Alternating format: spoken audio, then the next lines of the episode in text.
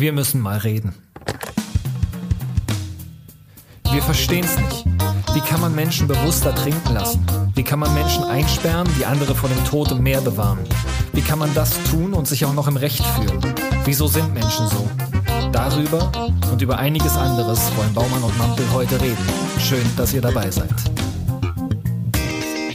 Und damit herzlich willkommen zur vierten Folge von unserem Podcast Wir müssen mal reden mit Mampel und Baumann. Wir haben uns heute vorgenommen, mal über ein anderes Thema als sonst zu reden. Heute geht es nicht um Organisationsentwicklung oder Reinventing-Prozesse, sondern es geht um etwas, ähm, was uns und nicht nur uns in den letzten Tagen und Wochen ähm, noch mal mehr bewegt hat als in der Zeit davor, obwohl wir uns schon sehr, sehr lange mit diesem ganzen Thema auseinandersetzen und wir sind der Meinung, dass es auch in dem kleinen Rahmen, in dem wir wirken können, Zeit wird, sich für etwas laut zu machen. Und genau deswegen sprechen wir heute über Seenotrettung, über die Sea-Watch 3, nicht nur ähm, über die gesamte Situation in Europa zum Thema Flüchtlingspolitik und alles, was dazugehört. Und dieses Thema hat ja auch viel mit dem Stadtteilzentrum Steglitz zu tun. Wir sind ja seit einigen Jahren schon in der Arbeit mit Geflüchteten aktiv, betreiben seit einigen Monaten wieder eine Unterkunft für Geflüchtete hier im Bezirk Steglitz-Zehlendorf in Berlin und versuchen halt hier im Bezirk die Bedingungen für die Menschen, die hierher geflüchtet sind, so gut es geht, positiv zu beeinflussen. Ja, und da sind wir dann schon bei unserem Interviewgast heute. Christian Lüder vom Netzwerk Berlin Hilft ist da. Christian habe ich kennengelernt, glaube ich, 2015 bei einer Sitzung des Paritätischen in der Geschäftsstelle Bezirk in der Kollwitzstraße. Und es ging darum, die verschiedenen Projekte, Initiativen, Hilfs Angebote ein Stück weit zu koordinieren, die in der Stadt aufploppten, als die sogenannte Flüchtlingskrise hier in Berlin ihren Höhepunkt hatte, so im August, September 2015. Und ich habe noch gut in Erinnerung, dass viele Menschen, die vorher noch nie mit dem Thema Flüchtlinge, Flüchtlingsbewegungen, Migration beschäftigt waren, ähm, sich engagiert haben, sehr betroffen, sehr berührt waren. Und viele Menschen haben dann versucht, in den Bereichen, in denen sie engagiert sind, Kenntnisse haben, sich einfach irgendwie was wissen, was können, sich damit dann halt auch einzubringen. Viele Leute haben damals dann zum Beispiel Apps gebaut, mit denen man halt so Bedarfe in Flüchtlingsunterkünften, in Notaufnahmezentren melden konnten und Spenderinnen, Spender konnten dann halt die Dinge dahin bringen, ehrenamtliches Engagement wurde darüber organisiert und Christian Lüder war dann plötzlich so mitten dabei. Also dann saßen, als wir da beim Paritätischen saßen, so ein paar altbekannte Gesichter, Leute, die sich in vielfältiger Weise in der Stadtgesellschaft schon lange organisiert und engagiert haben, aber Christian Lüder war da neu und erzählte eine Menge schlaue Sachen, hatte eine Internetseite und wollte mitmachen, sich engagieren.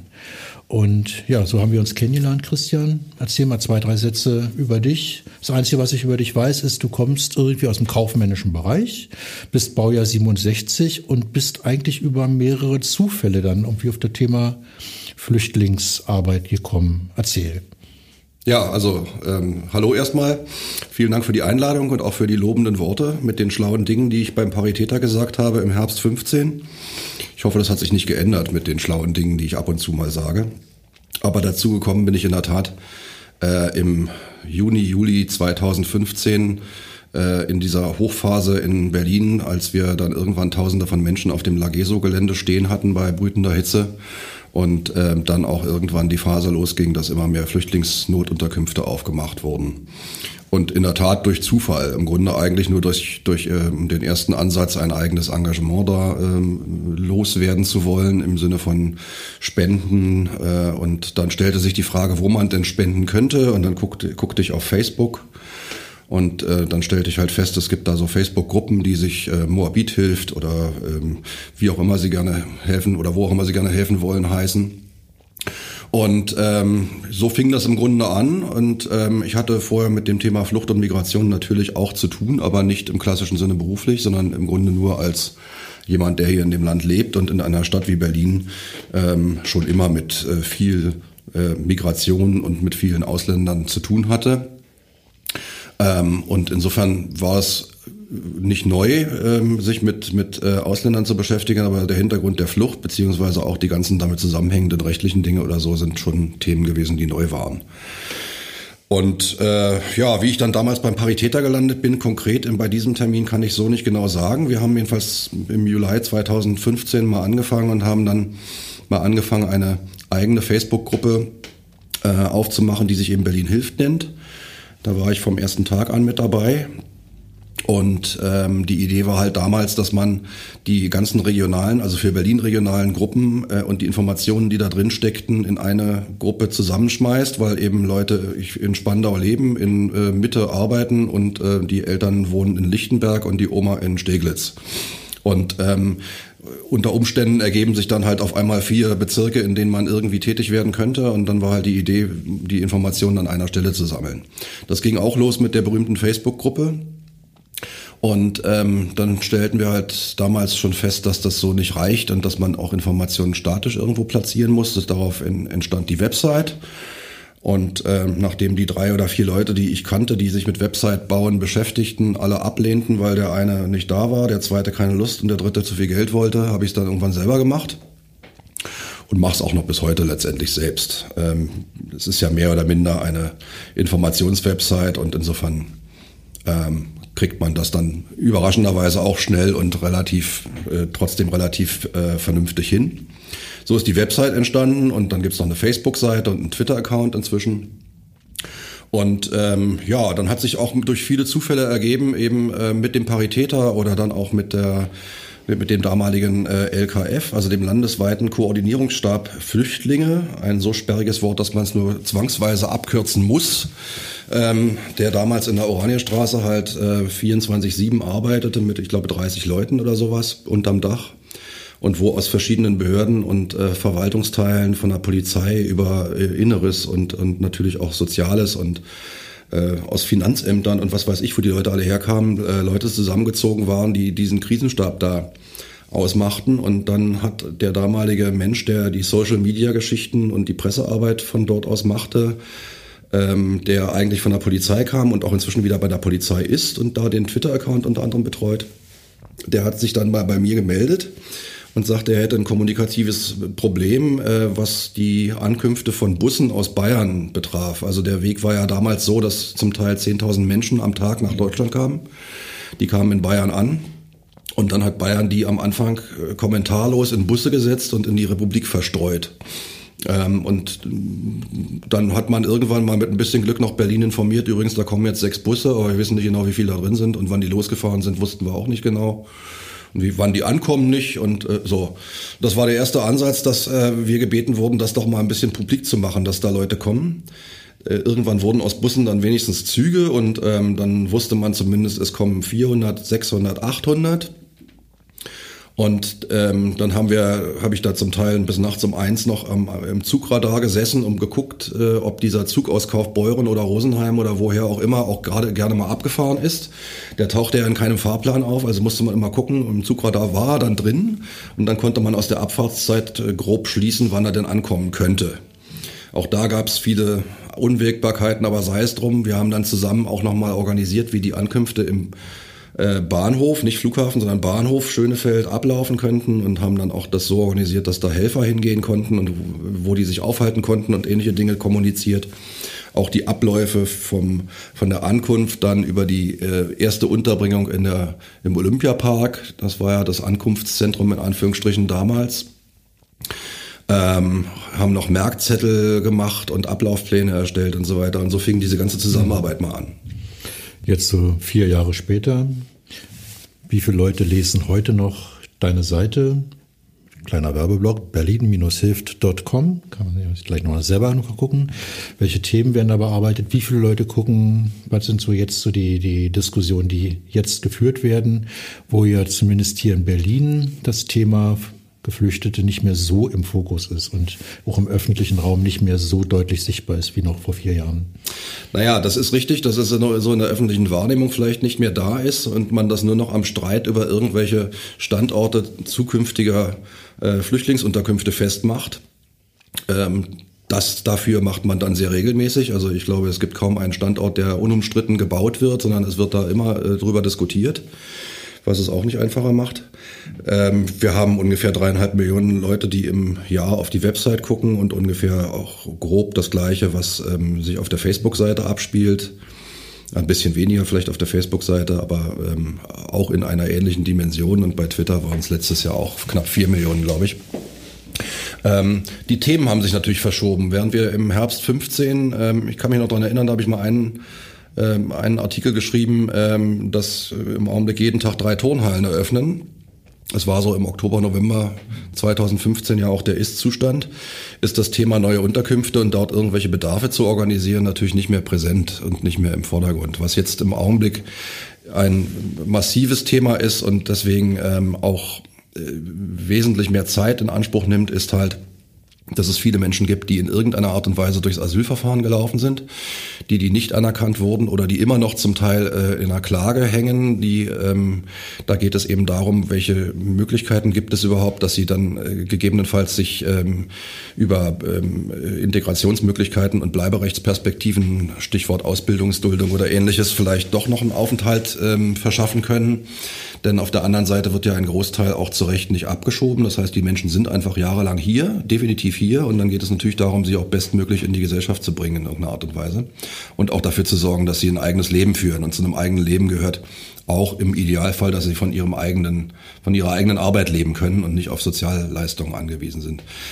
Diese Fälle sind aber natürlich wesentlich komplexer, als nur darüber zu berichten. Übrigens in der Tralala-Straße macht eine Turnhalle auf, geht doch mal heute Abend vorbei und baut ein paar Betten auf und außerdem brauchen die noch Kleiderspenden. Ähm, das heißt, es ist wesentlich einzelfallbezogener und ähm, die Rechtslage wird auch immer komplizierter und immer komplexer. Wir haben jetzt gerade dieses Migrationspaket erlebt, was äh, durch den Bundestag und Bundesrat durchgegangen ist.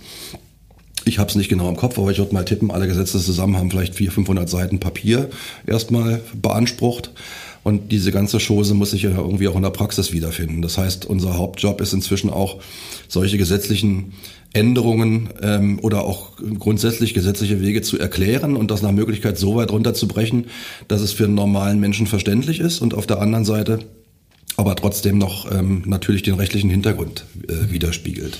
Okay, also wer da mehr lesen möchte, wer sich da mehr reinfummeln möchte, liest dann halt auf deiner Seite berlin-hilft.com alles weitere und da ist dann wahrscheinlich auch eine Mailadresse von dir und den Link schicken wir auch nochmal rum mit der mit diesem, ja, in den Kommentaren zu diesem Podcast. Aber wir sind ja nun ja nicht hier, um nur über deine Seite zu reden, sondern es gibt einen konkreten Anlass. Genau. Ähm, du hast jetzt gesagt, ähm, du stellst viele Informationen ähm, zur Verfügung, stellst die zusammen, aber du machst ja deutlich mehr. Du setzt dich ja ein für diese Menschen, die hierher kommen und wir haben eben auch schon über das Thema ganz kurz angeschnitten, das Thema Seenotrettung. Im Moment ist das Thema Flucht auch deswegen wieder in aller Munde, weil eine äh, Kapitänin vor gut zwei Wochen sich leise mit Matteo Salvini angelegt hat und das dann äh, medial die Runde gemacht hat.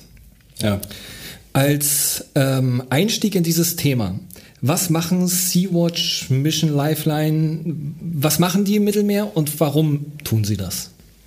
Also das Interessante ist, dass äh, wir über das Mittelmeer reden. Das grenzt im Normalfall nicht an Berlin, aber nichtsdestotrotz gibt es einen ganz klaren Bezug, weil ein Großteil von diesen Seenotrettungsorganisationen in Berlin sitzt, unter anderem zum Beispiel Sea-Watch oder auch die äh, Juventa. Ähm, Sea-Watch zum Beispiel hat, das weiß ich deswegen, weil ich das gerade aktuell ähm, sozusagen mitbekommen habe, ähm, eigentlich einen ganz anderen ähm, Auftrag sich mal gegeben. Äh, die haben sich mal gegründet und wollten eigentlich, deswegen der Name Sea-Watch, eigentlich nur die Situation auf dem Mittelmeer beobachten. Eigentlich ging es denen darum festzustellen, macht denn die Europäische Union mit ihren Rettungsaktionen, die es vor ein paar Jahren noch, ja noch gab, oder bis letztes Jahr im Wesentlichen noch gab. Äh, machen die das eigentlich richtig oder machen sie es falsch oder ist das nur eine plakative Veranstaltung oder äh, passiert da wirklich was? Das war mal der, die ursprüngliche Intention. Der Großteil der Menschen, die in 2015, 16, 17 gerettet wurden, ähm, kam ja über letztendlich staatliche Organisationen, also sprich ähm, Küstenwache der einzelnen Staaten, vor allen Dingen Italien oder Malta oder auch Spanien oder eben auch Militär. Ähm, äh, in die einzelnen Länder. Die wurden also von Militärschiffen gerettet und nicht von zivilen Organisationen. Die zivilen Organisationen waren mehr so Beiwerk. Inzwischen, nachdem sich die ganzen EU-Rettungsaktionen mehr oder minder pulverisiert haben, sind es nur noch Private, die auf dem Mittelmeer retten. Ähm, und von, ich glaube, 12 bis 14 Schiffen, die es mal gab, oder die es natürlich auch immer noch gibt, aber äh, äh, sind jetzt, glaube ich, drei noch äh, überhaupt in der Lage, auf dem Mittelmeer zu fahren und tatsächlich auch Menschen aufzunehmen. Alle anderen liegen in Häfen fest. Insofern gibt es einen Bezug zu Berlin über den Sitz dieser Organisation. Nebenbei ist auch im letzten Jahr die Seebrücke ziemlich genau vor einem Jahr entstanden als Bewegung äh, hier in Berlin mit dem Ziel, eben Seenotrettung wieder zu ermöglichen. Die erste Demo haben wir mitorganisiert äh, vor auch ziemlich genau einem Jahr mit 12.000 Leuten und ähm, daraus ist ja eine bundesweite Bewegung geworden, die jetzt am letzten Samstag auch in, ich glaube, 90 Städten insgesamt demonstriert hat. Was sagst du den Leuten, die Seenotrettung kritisieren, weil es womöglich falsche Hoffnung schürt, Anreize schafft, sich Schleppern anzuvertrauen und den gefährlichen Weg übers Mittelmeer zu wagen. Dahinter steckt ja die sehr zynische These, wenn man die nicht retten würde, dann würden die alle sterben und dann würden die würde sich rumsprechen, dass es sich nicht lohnt zu flüchten. Was hältst ja. du diesen Leuten entgegen? Du bist ja auch viel in sozialen Netzwerken unterwegs. Da liest man ja viele solcher Sachen und noch viel schlimmere zum Teil. Und noch viel schlimmere stimmt äh, leider sehr ausführlich. Das ist auch schon wirklich erschreckend, ähm, wie da über, wie von Menschen über andere Menschen gesprochen wird.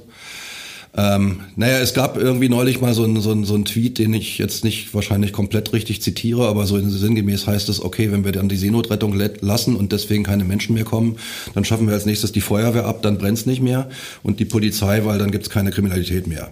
Das äh, trägt eigentlich schon ziemlich gut vor, äh, was man von dem ganzen Mist halten muss. Die Leute gehen nicht deswegen aufs Meer äh, in irgendwelchen untauglichen Booten, weil sie das für besonders clever halten, sondern weil sie letztendlich aus den Ländern weg wollen oder auch weg müssen. Und die, eine der, der Aussagen, die oft fällt, ähm, ist halt, ähm, mir ist völlig egal, ob ich dabei krepiere, Hauptsache ich bin zum Beispiel weg aus äh, Libyen, ja, oder aus dieser, aus meiner, aus meiner Situation in diesen Ländern. Das heißt, wir werden Migration nicht aufhalten in dem Sinne. Die Leute kommen einfach, weil äh, sie sich ähm, davon was versprechen und weil sie vor allen Dingen zum Teil auch aus erheblichen äh, negativ, ne, negativen Szenarien kommen. Und die können wir nicht wegdiskutieren damit, dass wir jetzt sagen, ähm, wir lassen private Seenotrettung nicht mehr zu. Das Fatale ist natürlich diese Diskussion auf dem Niveau, ich bin ja für Seenotrettung, keiner soll ersaufen, aber, ja, und dann kommen da irgendwelche Ausflüchte hinten dran nach dem Aber. Es ist ja wenn man sich einig ist, und ich glaube, das ist der, tatsächlich der überwiegende Teil, ähm, dass Seenotrettung zwingend erforderlich ist und man keinen abs absaufen lassen darf, dann ist der zweite Schritt natürlich der, was mache ich denn mit dem Menschen jetzt, der auf diesem Boot oder Schiff sich befindet. Sprich, die Seenotrettung ist ja zwangsläufig erst dann abgeschlossen, wenn jemand in einem Hafen ankommt.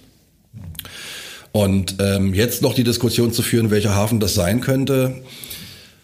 Äh, ich bin verwundert, dass nach drei Wochen intensivster Diskussion über das Thema immer noch Leute sagen, ja, bringt sie doch zurück nach Libyen. Also ich glaube, es gibt keinen klaren Fall, auch wirklich durch alle Gremien und durch alle Politikbereiche hindurch als ähm, die Aussage, dass Libyen eben kein sicherer Hafen ist, weil der, der sichere Hafen im, nach seerechtlicher Definition ja nicht bedeutet, dass das irgendwo ein Hafen sein muss, wo man anlegen kann und Leute aussteigen können, sondern sie müssen ja eben dann auch dort versorgt werden und sie müssen bestimmte Grundbedingungen, in dem Fall auch asylrechtliche, äh, dort vorfinden können. Und sobald das nicht gegeben ist, ähm, fallen die Häfen halt aus. Und dann ist logischerweise Lampedusa oder Malta in aller Regel der nächste sichere Hafen nach der Definition.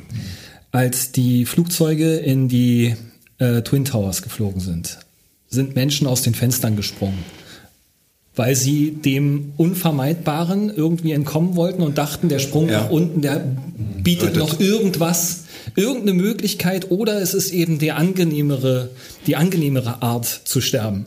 Und wenn man sich vorstellt, diese Menschen wären damals aufgefangen worden und wieder zurück ins Haus gesteckt, damit sie den schlimmeren Tod sterben. Das ist so unfassbar, wie man so denken kann. Also ja, vor allen Dingen wären sie dann mit Sicherheit nochmal gesprungen. Ja. Ja. Äh, also das ist schon auch ein, ein, ganz gutes und treffendes Beispiel, weil äh, wir hier auf dem Sofa sitzen und uns äh, darüber mokieren, dass da irgendwelche Leute auf, ähm, auf Boote steigen und warum machen die das und die ganzen, die sie dann auch im Grunde als Schmarotzer darstellen, die ja nur nach Europa, nach Europa wollen, weil es ihnen hier so gut geht und am besten alle nach Deutschland, weil die hier so hervorragend versorgt werden. Ich glaube, dafür interessiert sich kein Mensch, wenn er auf so ein Schlauchboot steigt, ob er dann in Deutschland landet und es interessiert auch keinen Menschen, ob er hier fünf Euro mehr oder weniger Asylbewerberleistungen bekommt.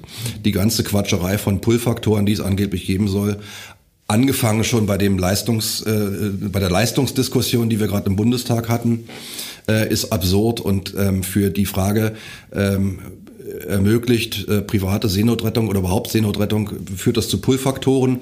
Gibt es klare wissenschaftliche Belege? Heute ist ein sehr schöner Artikel in der Süddeutschen Zeitung, wo äh, der da zitierte Professor sagt, naja, die Diskussion ist vor 50 Jahren eigentlich schon abgeschlossen gewesen. Sie wird nur politisch immer noch hochgehalten von Leuten, die davon keine Ahnung haben.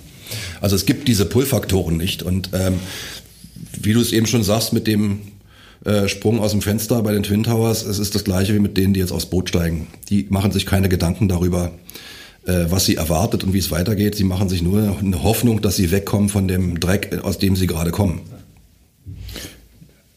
Dass Menschen im Mittelmeer sterben, ist an sich keine neue Information. Also jedes Jahr sterben ein paar tausend Menschen, ertrinken. Ähm, ab und zu dringen dann Fotos zu uns durch von ertrunkenen Kindern an der Küste oder ertrunkenen Menschen überhaupt. Oder wir sehen Bilder von vollkommen überfüllten Schlauchbooten auf offenem Meer und Toten und finden Westen an den Stränden und wir haben es irgendwie gut geschafft, wegzugucken. Ja. Und jetzt kommt eine Kapitänin, Carola Rakete, ähm, legt sich mit einem italienischen Innenminister an, ähm, taucht in jeder Nachrichtensendung auf allen Titelseiten auf. Innerhalb von ein paar Tagen sammeln irgendwelche Fernsehmoderatoren fast eine Million Euro zusammen. Und mich beschleicht manchmal ein ungutes Gefühl. Also auf der einen Seite natürlich super, dass es Menschen gibt wie Carola Rakete, die sich da auch engagieren und ein persönliches Risiko eingehen. Wie, wie schätzt du das ein? Warum, warum, wie ticken wir Menschen? Warum, warum spenden wir nicht? Warum engagieren wir uns nicht, wenn wir diese Schlauchboote sehen, wenn wir Westen an den Stränden sehen, wenn wir Leichen an den Stränden sehen? Aber wir, wir engagieren uns und spenden eine Million Euro, wenn eine deutsche Kapitänin in ein italienisches Gefängnis muss. Ähm, wie, wie ticken wir da? Wie, wie schaffen wir das, um diese, diese Notsituation zu verdrängen? Und ähm, warum brauchen wir dann solche, solche Gesichter oder solche Kristallisationspunkte, um aufzuwachen? Ja, die Frage ist nicht schlecht, weil im Grunde die Situation auf dem Mittelmeer ist äh, seit mindestens einem Jahr konkret so, wie sie jetzt auch heute ist. Da hat sich ja nichts dramatisch verschlechtert. Äh, das Einzige, was dazwischen kam, war eben nochmal ein Winter. Das heißt also, äh, nur zur Erklärung, im Winter legen natürlich weniger Boote ab, weil die, weil, weil die See rauer ist und ähnliche Dinge, die damit da zusammenkommen. Die heiße Phase sozusagen ist immer von ungefähr April bis Oktober. Ähm, aber wie gesagt, die Situation an sich hat sich eigentlich nicht verändert. Seit einem Jahr in etwa gibt es keine europäische Rettung mehr. Es gab nur noch private NGOs, die da rumkreuzen und Leute aufgesammelt haben. Und natürlich mag es so sein, dass ähm, durch ein Gesicht und durch eine, durch eine besondere Verbindung, die irgendwie mal entstanden ist, in diesem konkreten Fall, das Thema eben äh, sich so populär wieder breit gemacht hat und dann Leute sich auch mit dem Thema wieder anfangen zu beschäftigen, die, die sich damit vorher nie beschäftigt haben. Ähm, man könnte böswillig sagen, man kauft sich vielleicht auch irgendwo ein gutes Gewissen mit einer Spende, aber ich meine, das gilt letztendlich dann ja für jede Spende oder für jede Situation, die es auch schon mal gab, irgendwo mit äh, was weiß ich, Fukushima oder ähm, äh, na, Tornados oder, oder Hurricanes auf Haiti oder ähnliches. Da hast du natürlich auch immer den, den auslösenden Moment einer Katastrophe oder eines bestimmten Szenarios und aus dieser konkreten Situation heraus gibt es dort eine Spendenbereitschaft. Für Haiti spendet jetzt wahrscheinlich kein Mensch mehr, obwohl es wahrscheinlich immer noch nötig wäre, da was zu tun. Ähm, aber insofern ist es vielleicht auch ganz gut so, weil wir haben ja im Augenblick zumindest, ist es meine Wahrnehmung, die Situation, dass dieses Thema der Seenotrettung wieder massiv in die Öffentlichkeit dringt. Und zwar auch in einer Weite und Tiefe, die eventuell mit ein bisschen Glück dazu führt, dass sich auch wirklich substanziell an dem Thema was ändert. Ja, ich überlege noch, weil mir der, der Vergleich mit den Naturkatastrophen ob ich den nachvollziehen kann und möchte, weil hier handelt es ja sich nicht um eine Naturkatastrophe, sondern um das Ergebnis von Politik. Und die Katastrophe findet schon seit Jahren statt und hat sich jetzt nicht vor ein paar Wochen ereignet, als Frau Rakete gesagt hat, sie fährt jetzt in diesen Hafen an.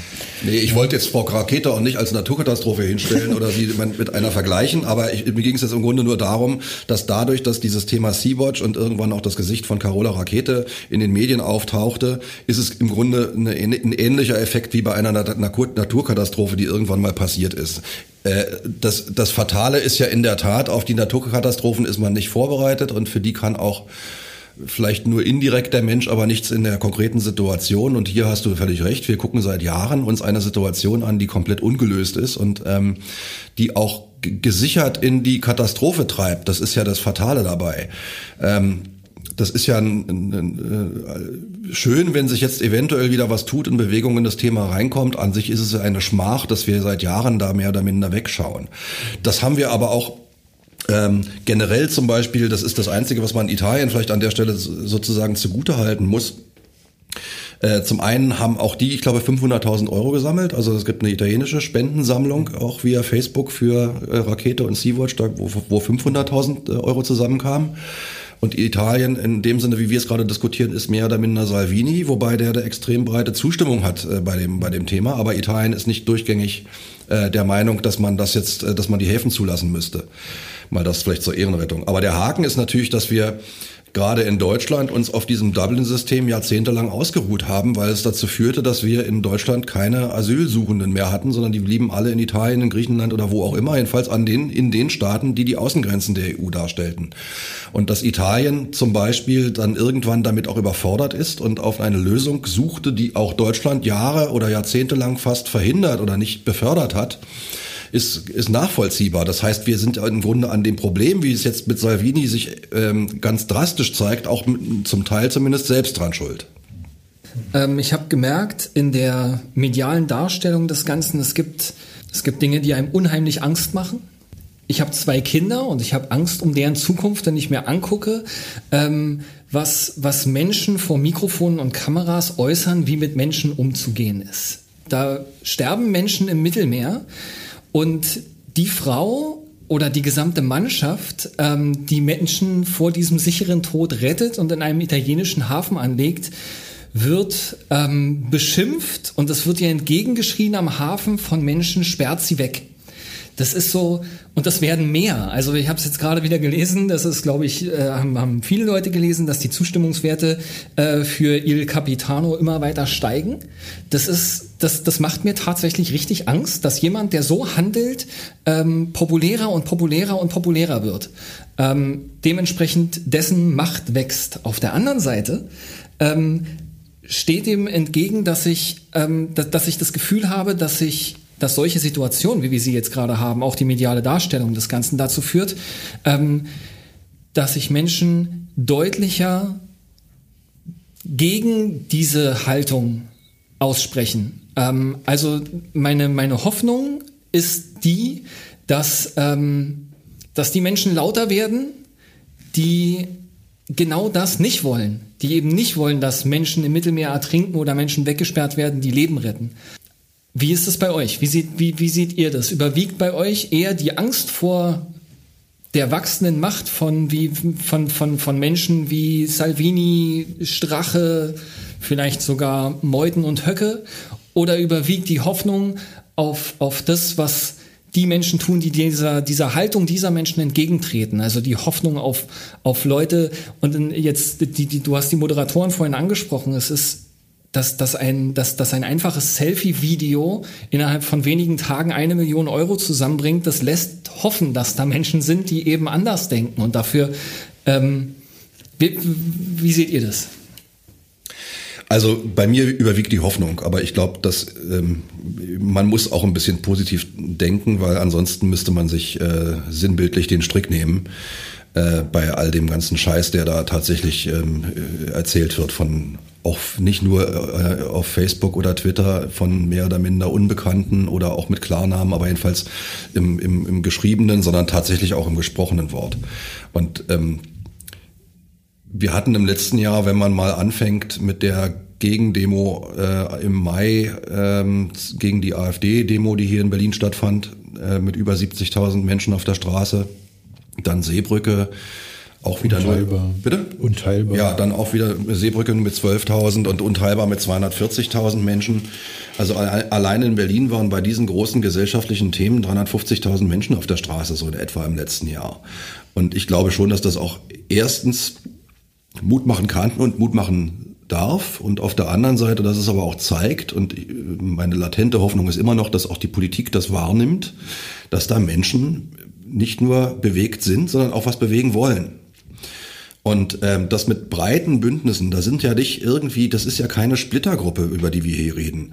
Also auch bei der Seebrücken-Demo jetzt am äh, vergangenen Samstag, äh, die älteste Teilnehmerin, von der ich es jedenfalls weiß, ist 84 gewesen, die teilnahmen.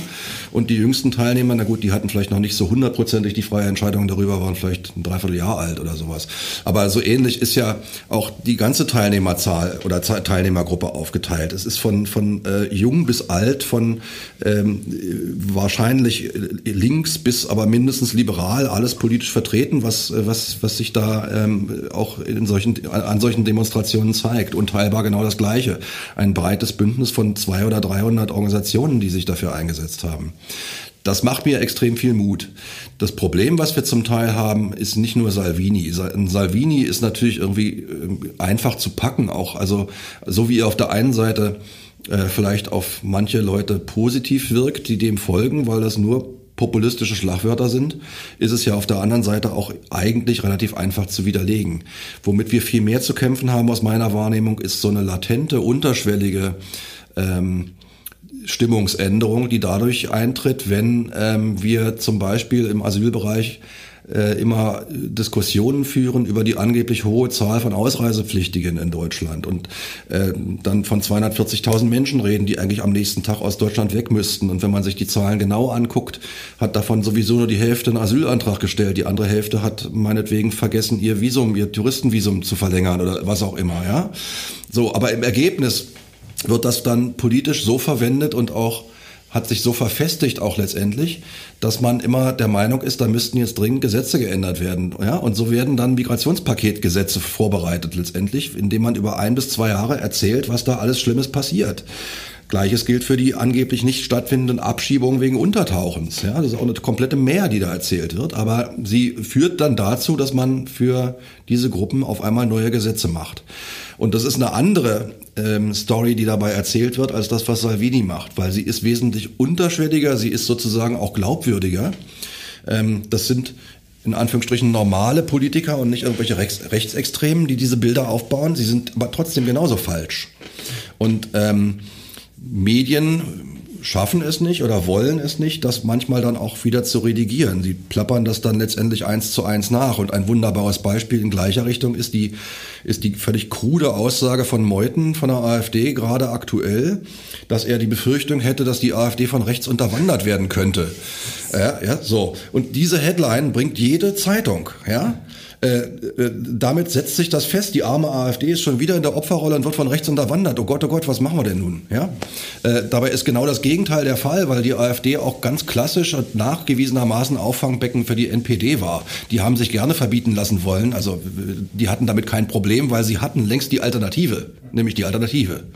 So, und das sind die Dinge, die mir wirklich viel mehr Bauchschmerzen machen, weil auf einmal, nehmen wir das Thema, wird ja keiner abgeschoben und so weiter, das sagen auf einmal auch nicht nur irgendwo rechte CSUler, sondern es sagen auch eigentlich gemäßigte SPDler oder jedenfalls Leute, wo man das von vornherein eher nicht vermutet hätte. Auch für die ist im Augenblick selbstverständlich, dass natürlich äh, neue Gesetze gemacht werden müssten, weil so viele ja nicht ausreisen, die ausreisen müssten. Und dann wird aber davon erzählt, dass, die, dass nur damit der Bevölkerung klar gemacht werden könnte, dass das Asylsystem funktioniert und das wäre sozusagen eine, eine Notwendigkeit, das für, für die Bevölkerung, um, um sie zu befrieden.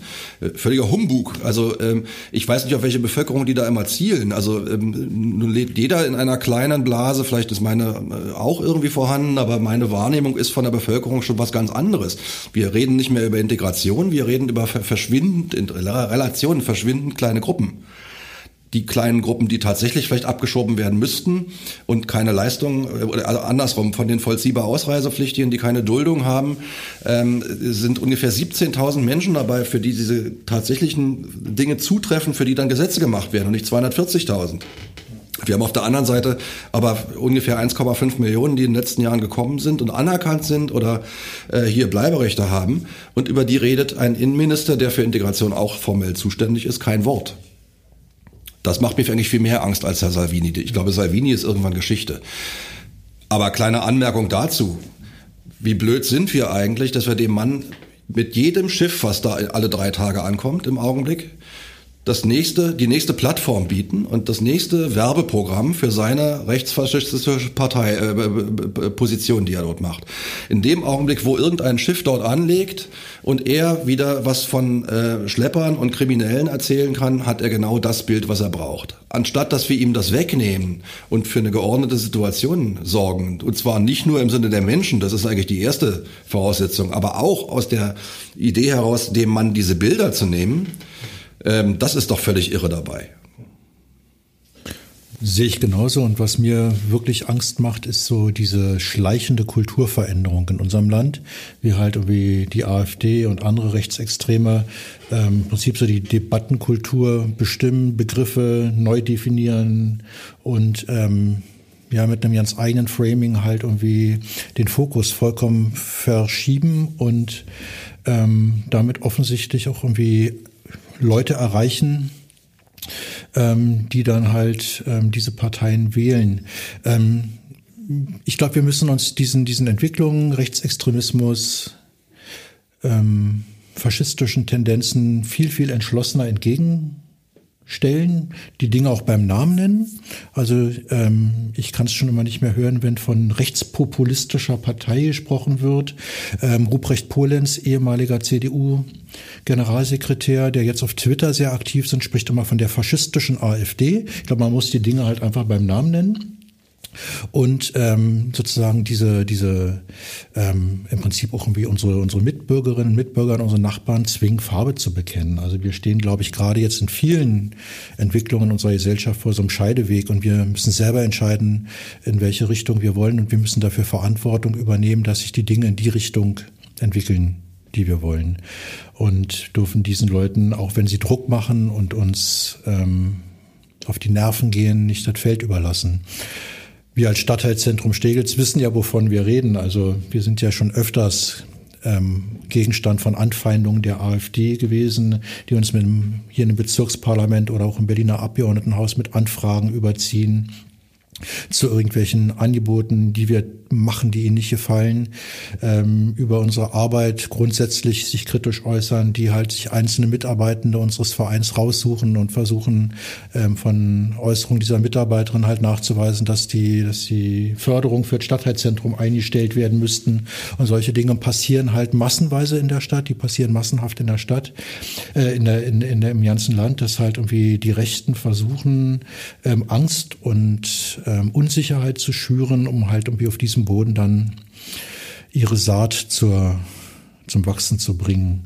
Und da kommt dann eigentlich schon so die nächste Frage auch an Christian. Also du bist ja, bist ja dann doch noch ein bisschen stärker berlinweit unterwegs als wir hier im Stadtteilzentrum in Steglitz.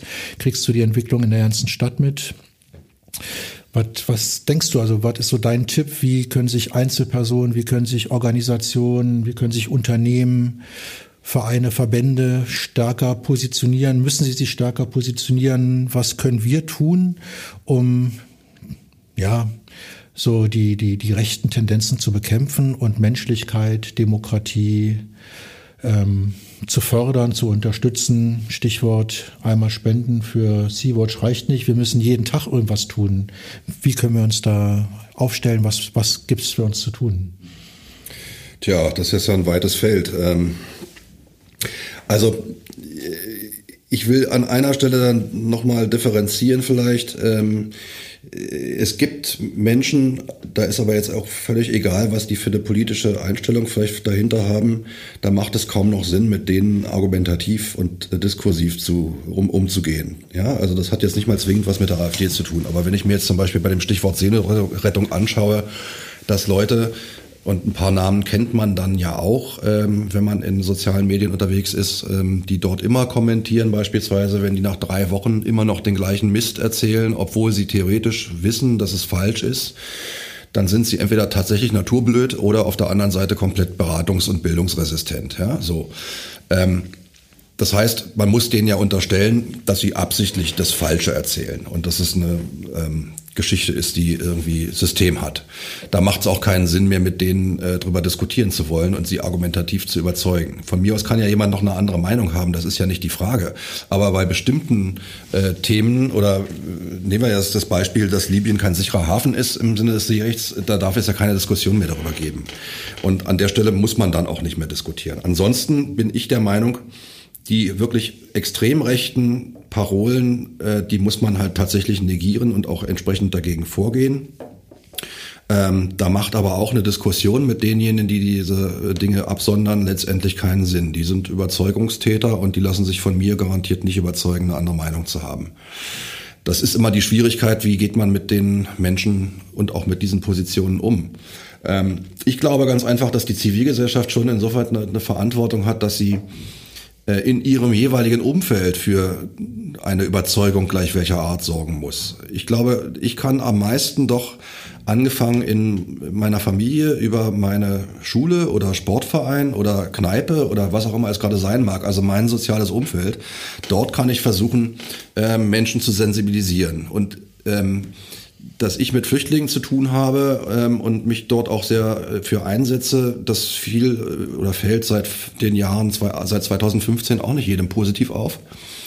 Ähm, aber bisher zumindest habe ich es in allen Fällen oder in fast allen Fällen hinbekommen, die Leute insoweit davon zu überzeugen, dass sie vielleicht irgendwas gegen die hohe Zahl von Flüchtlingen in Deutschland haben oder äh, Überfremdungsängste haben, was weiß ich, keine Ahnung. Aber zumindest mal anerkennen, dass man ja mit den Menschen irgendwie umgehen muss und das nach Möglichkeit auch human und menschlich. Ähm, also ich kann mir an manchen Stellen vorstellen, dass man in vielen Fällen tatsächlich so einen human, humanen, humanistischen Grundkonsens findet mit, mit vielen Menschen. Die können dann immer noch eine unterschiedliche Position haben und dann kann man immer noch darüber diskutieren, ob man komplett Afrika in Deutschland versorgen kann oder nicht. Ähm, sind zwar völlig äh, idiotische Vorstellungen, die da zum Teil herrschen, aber vom Prinzip, glaube ich, ist es ja naheliegend, zu, mal die Frage zu stellen, und das kann man auch im Gespräch machen, sag mal, jetzt haben wir da 40 Leute auf irgendeinem Boot, was sollen wir denn jetzt mit denen machen, deiner Meinung nach? Die kommen jetzt aus Libyen und sind dort gefoltert, misshandelt oder vergewaltigt worden, wie auch immer. Und wenn wir sie dahin zurückbringen, dann werden sie verkauft oder versklavt oder was auch immer. Die Chance für die da zu sterben ist fast genauso groß wie zu ersaufen. So, wir müssen sie also nach Europa bringen. Und was ist denn das Problem? Äh, warum sollen wir denen dann nicht die Möglichkeit geben, hier ein Asylverfahren zu durchlaufen und dann nach Möglichkeit auch eine Anerkennung zu bekommen? Und dann sollen sie sich hier irgendwie in, in ihrem Leben einrichten. Wo ist denn die Schwierigkeit? Ja? Und wenn man mit Leuten so spricht, dann kriegt man doch wieder einige noch halbwegs zurückgeführt, glaube ich. Und eingefangen. Es ist ein, ist ein dickes Brett, gar keine Frage, aber ich glaube, es geht nur so.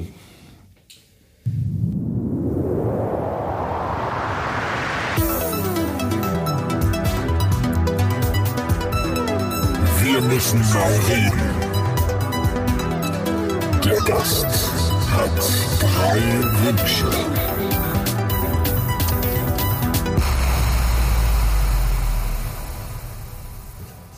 Gut, dann fange ich auch mit dem ersten an, ähm, weil wir ja bei dem Thema der Seenotrettung sind. Ich wünsche mir, dass wir eine sehr, sehr schnelle Lösung bekommen und im Zweifelsfall von Deutschland erstmal alleine für die Aufnahme vom, von Geretteten auf vom, vom Mittelmeer. Wir reden über ein paar wenige tausend Menschen im Jahr, die da im Augenblick in Frage kommen.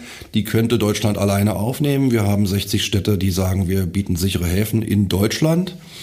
Und insofern wäre es kein Problem. Der Idealfall wäre natürlich die berühmte gesamteuropäische oder EU-weite Lösung. Die ist aber in weiter Ferne und wir brauchen ganz dringend eine einen klaren Mechanismus, und zwar ab heute oder ab morgen im Grunde. Was passiert, wenn äh, Schiff X 30 oder 50 Menschen an Bord hat? und die irgendwo untergebracht werden müssen. Und da muss es eine Lösung geben, die nicht davon abhängen darf, dass man Herrn Salvini fragt, ob das Schiff da eventuell einlaufen darf oder nicht. Also das wäre mein absolut erster Wunsch. Dass wir später auf eine europäische Lösung kommen, ist eine andere Geschichte.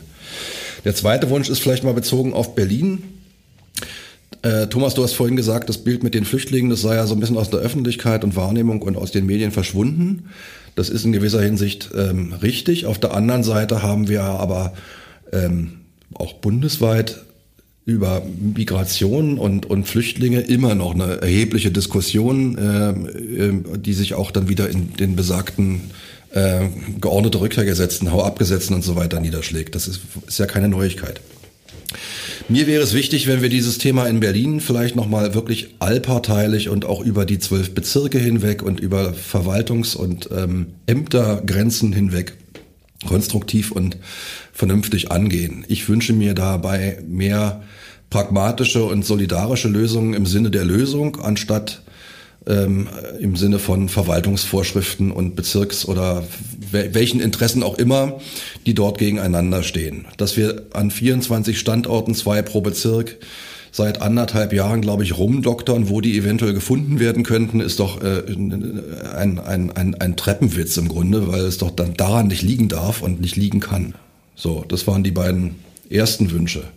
Und der dritte Wunsch ist dann vielleicht ein, ja, ähm, halb persönlicher, weil das betrifft dann auch viele Strukturen, die es ansonsten gibt. Äh, ich glaube, wir müssen uns mal darüber Gedanken machen, dass die Zivilgesellschaft, die in erheblichem Maße immer noch da ist, die ist nicht weg, also die ist nicht 2015 in irgendeiner Klappe verschwunden, sondern die arbeitet auch im Flüchtlingsbereich seitdem immer noch extrem aktiv mit und zum Teil auch erheblich professionalisiert seit dem Zeitpunkt.